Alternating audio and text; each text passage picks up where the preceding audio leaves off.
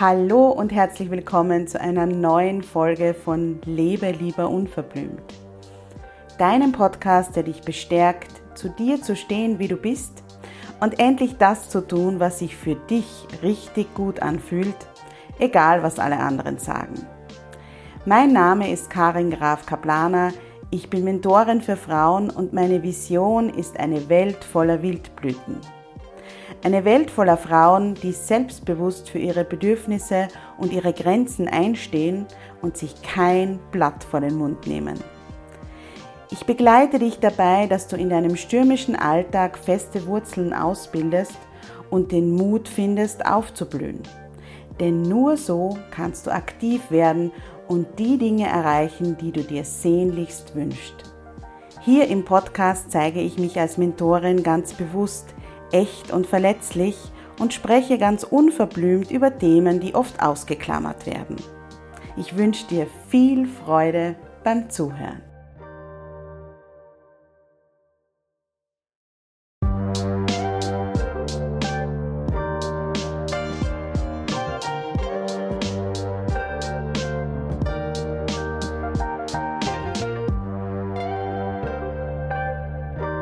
Hallo und herzlich willkommen zu einer neuen Podcast-Folge.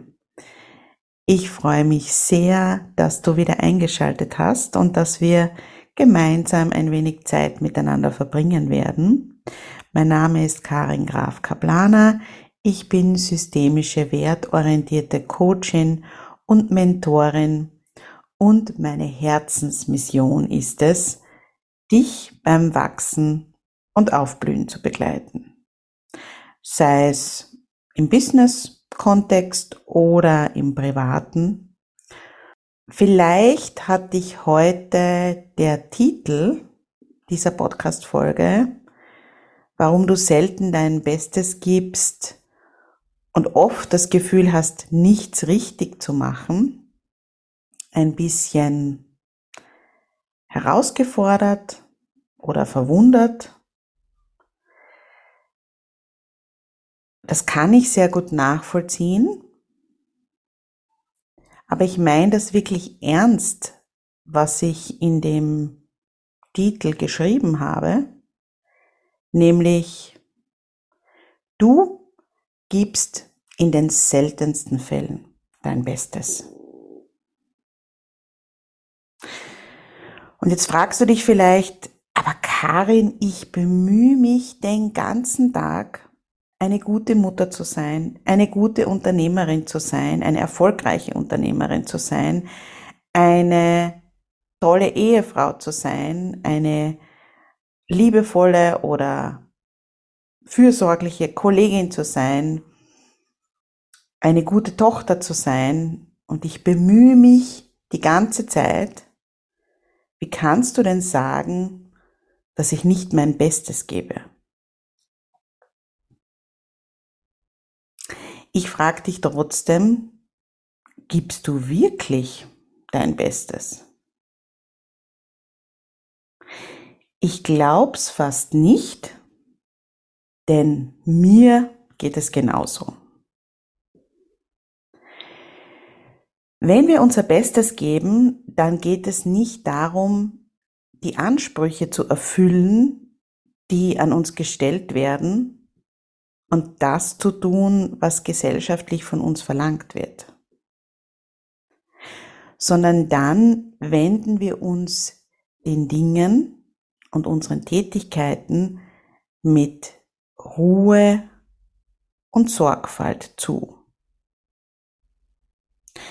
Wir machen sie genau. Wir machen sie so, dass wir tatsächlich unser Bestes gegeben haben. Und das jedes Mal. Aber anstatt das zu tun, hasseln wir den ganzen Tag, machen dies halb, jenes halb, hetzen von A nach B, quetschen schnell noch eine Sache rein, die wir erledigt haben möchten oder die wir erledigt haben sollten, weil es jemand von uns erwartet. So ist alles halb, halb. Und sind wir ganz ehrlich, dieses Gefühl von halb halb, das macht uns wahnsinnig. Es macht uns mürbe. Wie oft höre ich Frauen sagen, ich habe das Gefühl, ich mache nichts richtig. Oder ich habe das Gefühl, ich kann nichts richtig machen. Ich fühle mich als Versagerin, weil es an allen Ecken und Enden zu wenig ist.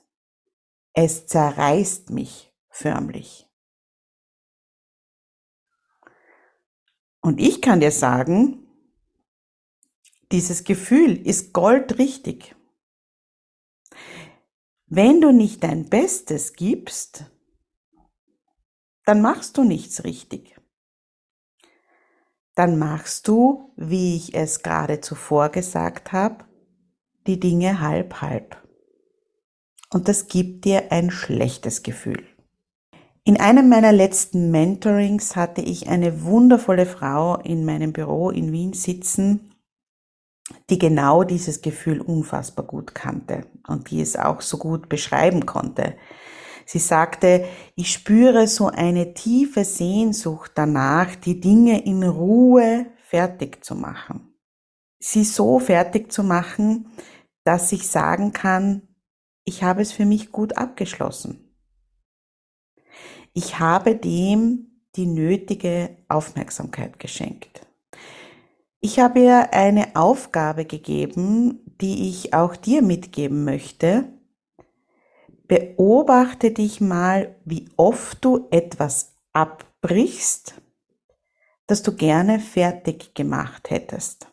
Wie oft du denkst, dass etwas anderes wichtiger ist und du mit dem aufhörst, was du gerade tust. Und wie oft du den Dingen zu wenig Zeit einräumst. Ich kann nämlich diese Sehnsucht meiner Klientin so gut nachvollziehen, weil ich genau das gleiche Gefühl und ähnliche Worte vor einem halben Jahr oder dreiviertel Jahr gefunden habe.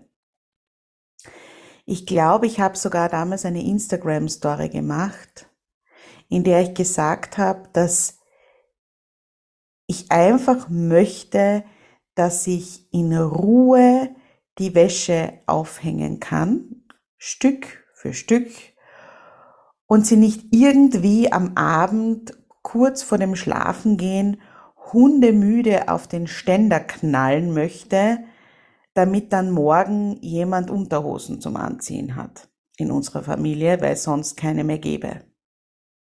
Und das beschreibt genau diesen Stress und diese vielen Anforderungen, denen wir ausgesetzt sind, denen wir allen nachkommen möchten und was sich eigentlich nicht ausgeht. In meiner Mentorinnen-Ausbildung hat unser Mentor, unser Ausbilder uns die Aufgabe gestellt, uns eine Woche lang immer wieder zu fragen, bei jeder Tätigkeit, habe ich mein Bestes gegeben? Habe ich hier wirklich mein Bestes gegeben? Und ich habe durch diese Frage für mich erkannt, dass ich mir oft viel zu wenig Zeit für Dinge einräume, die eigentlich mehr Zeit brauchen würden. Das kennst du vielleicht. Zum Beispiel schnell noch einen Anruf zu tätigen oder eine E-Mail zu schreiben. Der Hintergrund, warum ich das noch reinquetsche, ist, weil ich Zeit sparen möchte und vielleicht kleinere Lücken dazu nutzen möchte, noch solche Tätigkeiten schnell zu erledigen. Zeit sparen tue ich dadurch aber überhaupt nicht. Das ist mir jetzt in den letzten Wochen der Beobachtung aufgefallen. Im Gegenteil. Dieses Reingequetsche kostet mir unglaublich viel Zeit. Zum Beispiel, weil ich dann in der E-Mail etwas vergessen habe und noch eine schreiben muss. Oder weil ich nach dem Anruf mir nicht die Zeit gebe, darüber nachzudenken oder aufzuschreiben, was in dem Gespräch das Wichtigste war. Und ich dann im blödesten Fall nochmal anrufen oder mir mühsam, was viel länger dauert, die Sachen wieder rekonstruieren muss. Weil ich zum Beispiel schnell etwas in einen Online-Warenkorb lege und dann die Bestellung nicht absende. Und weil ich mich dann aber nicht eingeloggt habe und wenn ich wieder zu meinem Laptop gehe, der Warenkorb gelöscht ist und ich noch einmal von vorne beginnen muss. Seit meiner Ausbildung zur Mentorin frage ich mich deshalb immer, wenn ich das jetzt zu diesem Zeitpunkt noch reinquetsche, wenn ich das jetzt noch mache, kann ich dann mein Bestes geben? Und du kannst dir nicht vorstellen, wie oft ich dann wirklich bemerke, wenn ich mein Bestes geben möchte, dann geht sich das in der Zeit nicht aus. Und dann mache ich es später und dadurch spare ich mir wirklich Zeit, weil ich dann die Dinge mit der nötigen Aufmerksamkeit mache. Wichtig für dich das Beste zu geben heißt nicht, dass du allen Ansprüchen genügen musst. Das Beste geben heißt auch nicht, dass du perfekte Leistungen abliefern musst. Ich glaube, das ist durch meine Worte spürbar geworden. Im Gegenteil. Zu viel Perfektion hält uns davon ab, das Beste zu geben, weil wir einem Anspruch nacheifern, den wir nie erfüllen können. Das Beste zu geben heißt, dir die Zeit zu nehmen, die eine Sache tatsächlich braucht. Einer Tätigkeit, einer Aufgabe, einer Begegnung mit anderen Menschen, die Aufmerksamkeit und Zuwendung zu schenken, die sie wirklich braucht. Ich habe da gerade in ja, den Begegnungen mit meinem Mann wirklich ganz, ganz augenöffnende Situationen gehabt, weil in der Begegnung mit ihm, ihm wirklich die Aufmerksamkeit und die Zuwendung zu schenken, und nicht nebenher am Handy irgendwas zu machen oder irgendwas anderes zu tun, während ich mit ihm spreche, damit ich eben in dieser Begegnung mein Bestes gebe, macht einen Riesenunterschied. Das Beste zu geben heißt, den Hassel Schritt für Schritt zu beenden. Das passiert von ganz alleine